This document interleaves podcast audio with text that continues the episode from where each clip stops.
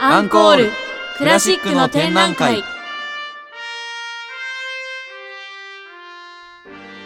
皆さんはクラシックはお好きですか？クラシックと聞くとなんだかお堅いなと考えているそこのあなた。この番組はそんなあなたにもクラシックがお好きなあなたにもとっておきの番組です。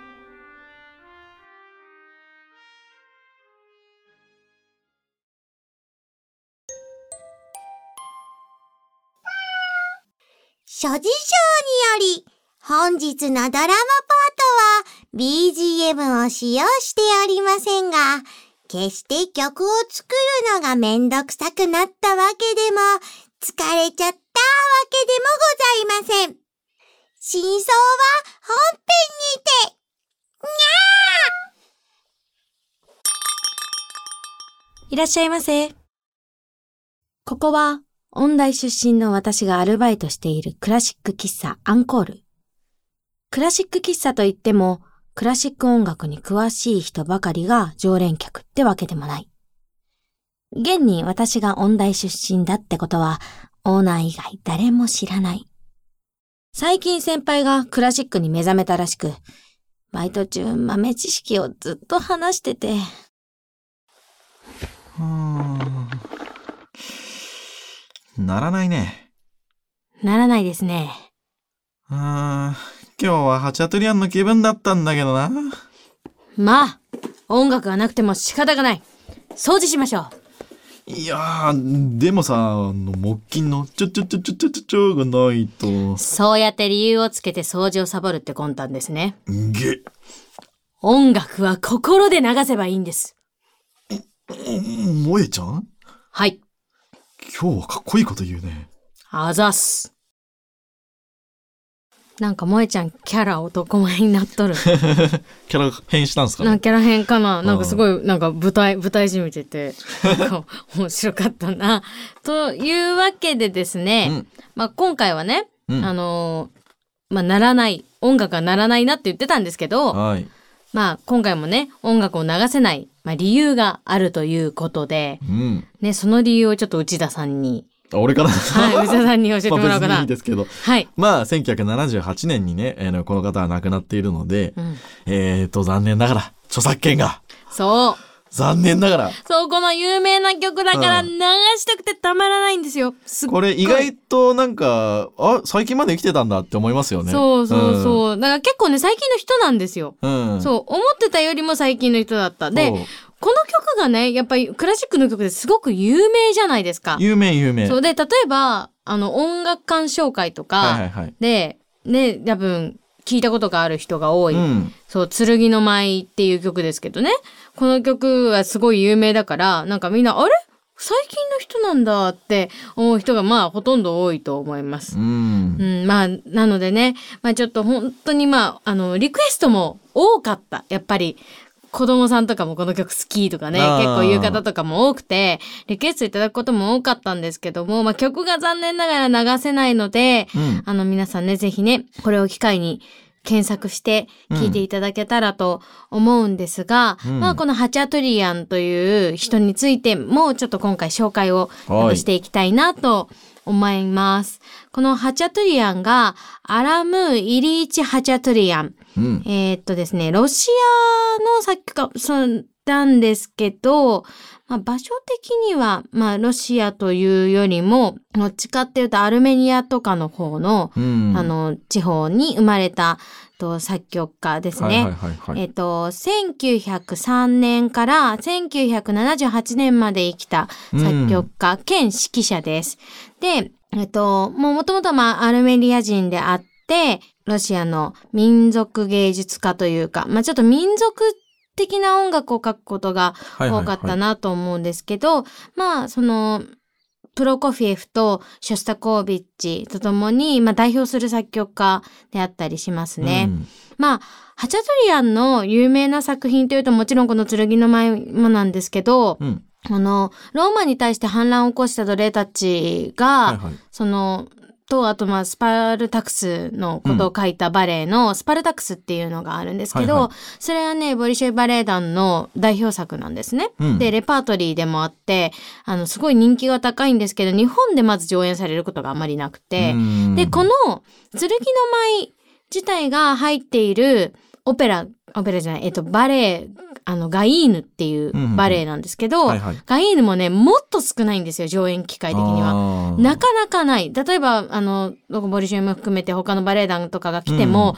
ガイーヌでね、凱旋公演をしてるとか上演してるっていうのはなかなか日本だと特にないので、うんもしかしたらバレエは見たことないけど、この曲知ってるっていう方が多いんじゃないかなと思います。この曲だけをやるってことが多いんですかね、やっぱり。うんあと、アンコールとかで多いんじゃないかな。オーケストラとかの、それこそ、あの、子供のために、こう、小学生の夏休みのオーケストラとかで、なるほど。一番最後にやるっていうのとか、あと、なんか、ウィンド編成、だから吹奏楽編成とかで、うん結構こう、あのね、木管楽器と金管楽器がガチャガチャガチャってしてるので、それで結構やることが、あと、ね、ドラムがダンダンダンダンってそう、やってるから。わかりやすいですからね。そう。だからちょっとこう、うんそういうので、あの、テクニカルな面で、こう、早くやるっていうのとかも結構多かったりするんですけど、まあ、もともとはうんバレエの踊りだっていう。ところが、まず一つのポイントとなってるんですね。で、ハチャトリアンは結構アルメニアとか、うん。アゼルバイジャンとか、ジョージアとか、そのコーカス地方の、と、コーカサス地方、コーカサス地方、言いにくい言いにくいんだけど、コーカサス地方はいはい。の、えっと、民族音楽っていうのを結構、その曲の中に入れるっていうのが印象的で、そのまあ影響が結構あるうん。ですね。で、クラシックの中でもだいぶオリジナルな、こう、オジオリジナリティが溢れてるような、うん。こう、メロディックなところが多かったりとかして、まあ、作風的には、なんかまあ、社会主義リアリズム、うん。的だって言われたりしてるんですけど、まあ、この、もしかしたら何回もね、この話をしたときに、この、社会主義リアリズムっていうのに対して、ちょっとロシアの音楽が出たときにうん言ったかと思うんですけど、まあその芸術とか音楽とか文学の分野においての表現方法うん。だったりするんですね。まあこれって社会主義をもう称賛してて革命国家がこう勝利に向かっていく状態っていうのをあ描いているものがうん。多くてですね。まあいろいろね、ご時世的なこととかもあるから、ロシアの作曲家を紹介するのはどうなのかとかいろいろあるとは思うんですけど、うん。まあ作曲家とかね、音楽にそういう罪はないなって思うので、うん。やっぱそれはただの音楽として、あの、ぜひね、聞いて、あの、教養として知っていただけたらなと思いますね。うん。まあで、ハチャトリアン自体がね、この、まあ曲を書くまでにうんあたっての、その音楽って、音楽をやってきたかっていうところもちょっと注目したくてですね。うん。ハチャトリアンって他の作曲家と違って幼少期から音楽をやっていたわけではないんですよ。で、本格的に音楽の勉強を始めたのって18歳になってからで、はいはいはいはい。で、それ。それまでは楽譜も読めなかったんですって。なるほど。で、18歳になって楽譜も読めなかったのに、19歳でグネーシン音楽院に入学して、チェロと作曲を学ぶんですよ。うん。そうね、このグネーシン音楽あの学校っていうのは、もう本当に有名な音楽家を輩出してる名門校なんですけど、はいはい。あの、エフゲーニ・キーシンうん。もこの学校の卒業生なんですけど、へーそう、そこに、こう、あの、入るっていうことなんですよね。で、なんかあの、よくね、皆さん、もしかしたらベートーベンの時のこの大工の悲劇っていうのを、あの、第9の悲劇っていうので、結構、ね、耳にすること、まあ、いろんなね、あの、逸話がありますけども、うん。そういうのを耳耳にすることあると思うんですけども、この人ね、あの、平然と乗り越えてるので、あの、ちなみにね、あの、27曲交響曲書いてるんですよ。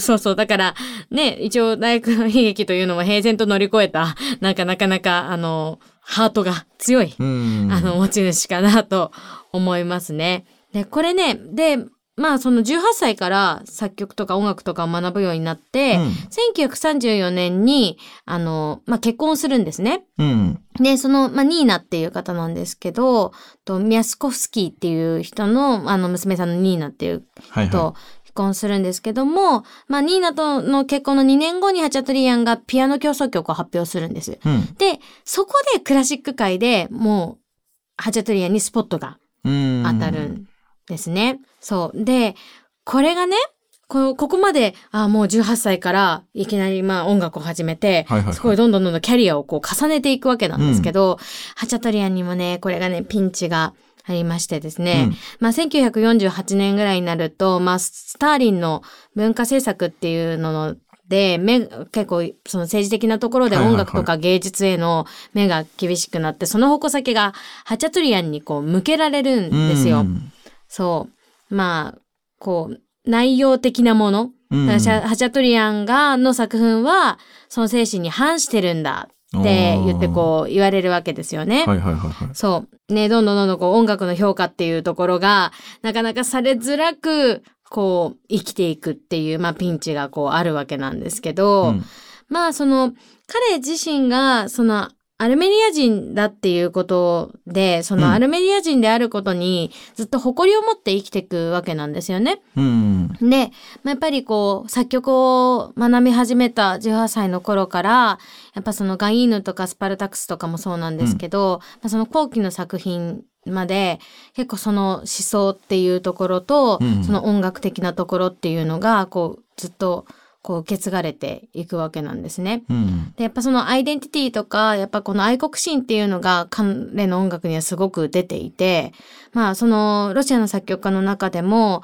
なかなかね、こう、ちょっと変わった作風の作曲家でもあったりはするかなと思います。うん、なんかあの、民族色結構強いですよね。うんあの、まあ、剣の舞が有名ですけど、うんそれ以外の曲も結構なんか、こうね、なんか一癖ある感じはちょっとあって、面白いなっていうのは印象ありますよね。そう、ちなみにね、うん。うん。ここれ面白いのが、ハチャトリアン、この剣の舞って曲あるじゃないですか。はいはいはい8時間で書かれ書き上げたんですよ。これ本当有名な話で、あの、まあ、その、のバレエのね、公演があったんですよね。はいはいはいこのガイーヌっていうのの公演があって、まあ、その、一番その最後のところ、このか、一番最後の方にこの剣の舞って、うんあの、踊られるんですけど、なんかね、ほんとね、急遽、初日の、その前日、初演するって言った前日に、なんかそのクルド人がこう、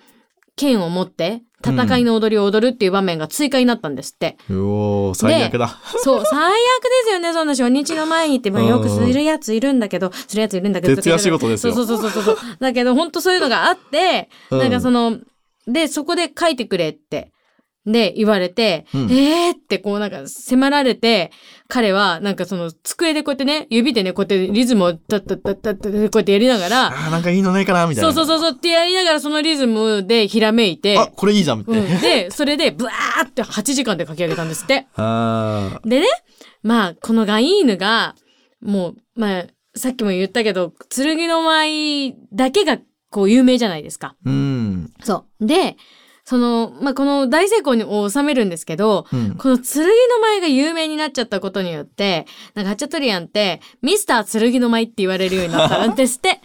そう。で、それに対してもう、ハチャトリアンはいつもムッてしてたらしくて、はいはいはい。なんか、こなんでこれなんだみたいな複雑な心境なんでこの。でもないですよねそう、そう特に多分ね、作曲してる、うんあの、ね、内田さんだったらね、もうえー？本当はこっち側の曲の方ができいいし、こううん聴いてほしいし、うんこれ間に合わせ作った、え、こっちの受けるみたいな。そうもう世間との俺のギャップがみたいな、ありますよね。そんな ありますよ。やっぱありますよね。うんまあそれは多分ね、演奏家とか、さあの何かうち、あの、こう、うん制作する人たち含め、はいはいはいはいそう、演奏家もそうだと思うんですよ。自分はこの曲が絶対うまいと思ってたし、うん絶対受けると思ったらなんかこっちばっかりいいって言われるみたいな、なんかちょっとうーんみたいなね、ところがあって、まあ結構ハチャトリはムッとしてた、複雑なすごい心境だったらしいですね。まあでも一発当てるだけでも、やっぱすごいですからね。うなんか、ちなみに、なんかミスター剣の舞って言われて、はいなんかタッチャトリアンはこうなるって知ってたらこの曲は書かなかったって 言ってたらしいですよ。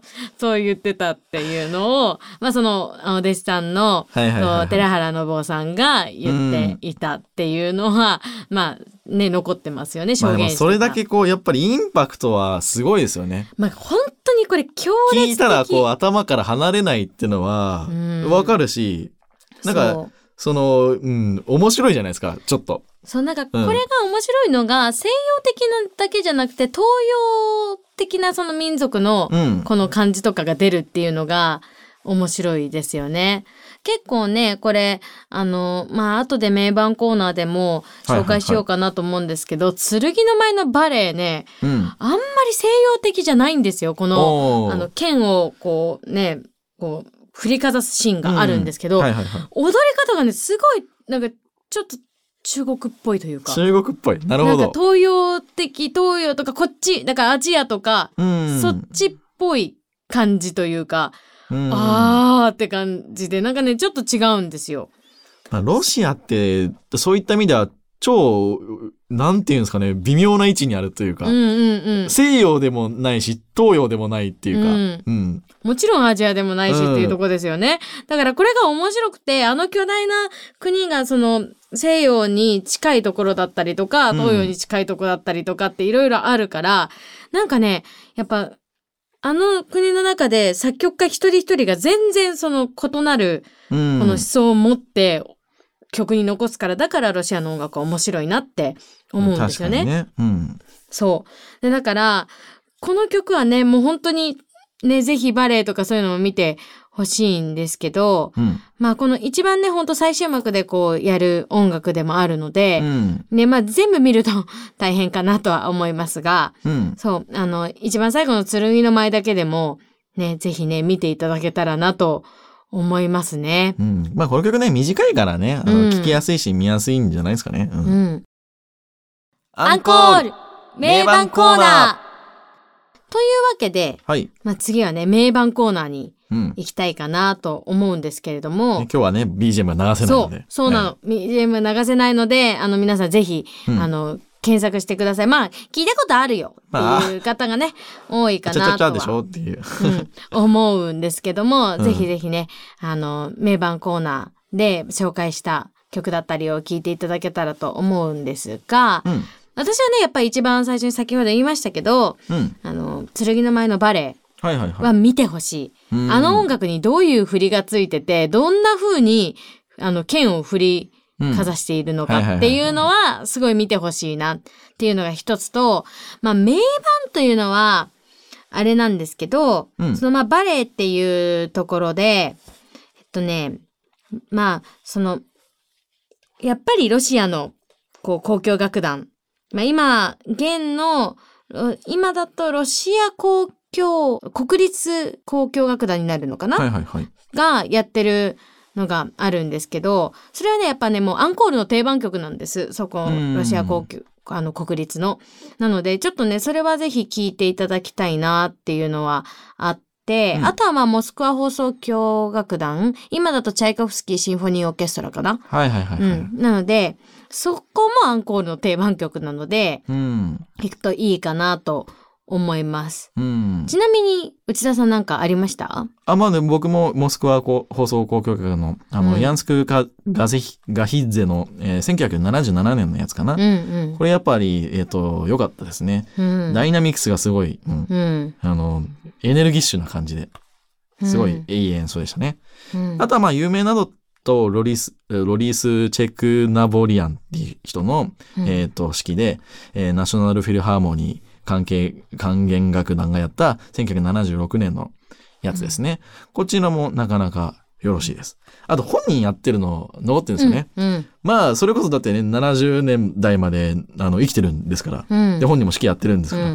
うんで、あの、ハチャトリアンがウィンヒルでやったやつ、1962年だっけな、うんっていうのも CD として残ってるので、うんこういうのも聞くの面白いですよね。うん。で、個人的なおすすめですと、うん。えっと、ゲンナジー・ロジェ、ロジェストビ・ベンスキーっていう人。うんもうよくわかんないね。うんゲンナジー・ロジェスト・ベンスキ難しいですよね。ー。レニングラード・フィルハーモニー管弦楽団とやってて、レニングラード。はい。これがね、中間部分とその後半、バランスが良くて、後半の盛り上がりがかなり良くて、で、うんテンポも結構早いんですけど、うん。これ2006年ぐらいの CD なのかなうんう。うんん。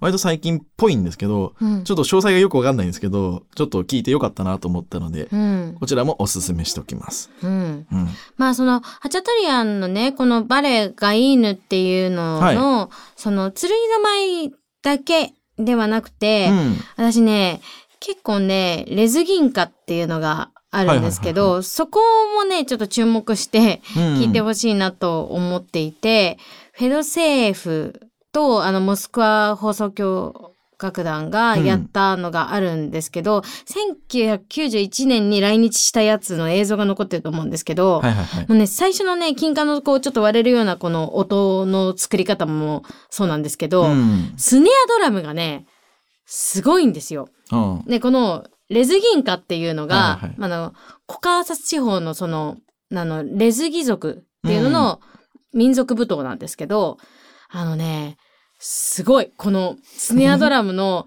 サモエルフさんっていうのがバーって叩いてるんですけど、もうこんなすごい人いるっていうぐらい、本当にあの、この、オケの中で素晴らしいさばきを見せてるので、うん。なんか半分ぐらい、半分いかない、最初の何分間か行ったところぐらいだったと思うんですけど、はいはいはい。そこでね、すっごいので、半分か、これが3分ぐらいだから半分ぐらいだと思います。はいはいはいのところでやってるので、ちょっとぜひ見てほしいなっていうのと、うん。あとね、あの、これ2020年にハチャトリアンの映画が公開されてるんですよ。ああ、な、そうなってますね。ハチャトリアンはの若き日を描いてるんですけど、剣の舞我が心の旋律っていうのが。そう、公開されてて、僕見てないんですよね。そう、これね、うんその、剣の舞を、その完成するその前後の2週間。だから、初演の1週間前と、うん。その1週間後っていうところに注目してやってるんですけど、まあその秘話って誕生秘話とかが、まあ明らかにされてるんですけど、ちょっとね、ぜひね、この剣の舞が8時間で書けら書かれたっていうことも含めて、あーっていうその当時の、まあロシアの状態も含めて、はいはいはい。ぜひね、見てほしいなっていうのは、まあ、あと、わかりやすく見れるかなっていうのはうんありますね。あれですよねそう、ハツジョリアン映画結構出てたりするんですよね。うん結構本人人も出てたりするから。2作品ぐらいなんか作曲家ハチャトリアンっていう映画もうんやってたり、アラムハチャトリアンっていう映画もやってたり。うん。あと、それこそ映画の音楽結構担当してるんですよね。うん。あの、映画音楽結構な量やってますよ。うん。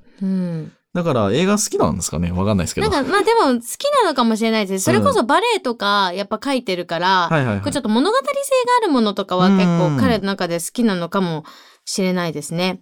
なるほど。そう、それこそこのバレエがいいぬって、うんもともとその1939年に上演されてた、なんかバレエ作品の私服っていうのが、幸福かな？幸福っていうのがあったんですけど、うん。その幸福が、その、をちょっとこう、オマージュされて、うん。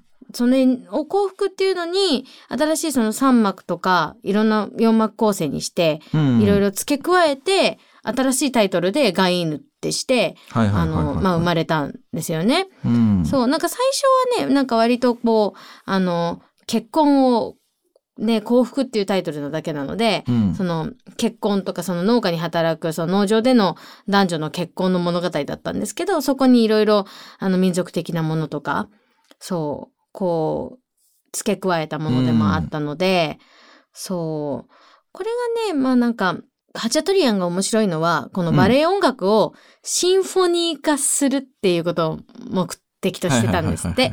なので、なんかそういうのも踏まえて、このバレエとかの曲を聴くと、うん。あー、なるほど、ちょっと交響曲っぽいかっていうのも、なんかわからんでもないなっていうのはなね、るほどね。見れるかなと思いますね。まあでもあんまりシンフォニーっていうよりかは、うん。まああの、まあ管弦楽器がその結局、なな管楽管楽器がうん。結局、まあインパクトありすぎるのうで。ん。で、これあの、吹くのに、タッタッタッタッタッタッタってずっとや、タンギングをしなきゃいけないじゃないですか。うん、これ大変なんだよな。だから、トランペットはめちゃめちゃ大変で、うん。本来はこのテンポでは吹きにくいんですよね。うん。だから、あの、最初の小説、あの、オーボエとかその、フルートとか、うんあっち側の方は、タッタッタッタッタッタッタッタララタッタッタララタッタっていうのをずっとやってるんですけど、あの、トランペットの方は、タッタッタッタッタッタ、タータタタータタ、ンタタタ、ンタタタっていうふ、うんあの、息を息継ぎするパートを作ってくれてるんですよね。ここら辺が、あの、ちゃんと、こう、わかんない人だと、うんあの、人間できない譜面になっちゃうわけですよ。え、これ人間息継ぐ、どこで息するんですかみたいな。機械じゃないとできなくなっちゃいますよね。。機械じゃないいんだから、これ息継ぎできないですよっていうのうんを分かってちゃんとやってると、あの、そういうタンギングの場所を考えて、だからトランペット殺しと言われないような感じで、あの、一応配慮してあげてるとか、うん。そういうところも見るのも面白いですよね。うん。うん。やっぱね、なんかね、木管とかだとね、あの、できるものも、うん。やっぱ金管でできなかったりとか、その音域的なところとかもあるから、だからそこが、ハチャトリアンがね、18歳から音楽を始めて、うん。楽譜を読めるようになったのに、これまでできるって計算ってすごいなって。うん思うんですね。多分頭すごい良かったんだろうなと思って、あの、楽譜とか見たりとかすると。そう。まあ、ただね、やっぱ木管ご、木管大変なんですけどね。まあそれはもう変わんないは変わんないです。そうそれか大変なのは大変ですそうよね。そうそう。っていうのはあるんですけどね。うんなのでね、まあこの曲自体が、その、ね、BGM が流せないのが、ちょっとうんね、また惜しいところではあるんですけれども、ぜひね、名盤コーナーも含めてね、皆さん聞いていただけたらいいかなと思います。あ、ちょっともう、ちょっと名盤を少し紹介してもいいですか？はい。あとね、あの、変な変わり種が結構あるんですよ。うん。で、これ YouTube にもあると思うんですけど、うん。あの、日本楽、えー日本音楽集団っていうところが、うんあの、秋岸信久さんかな？うん。わかんないけど、ちょっと漢字がわかんないんですけど、うん。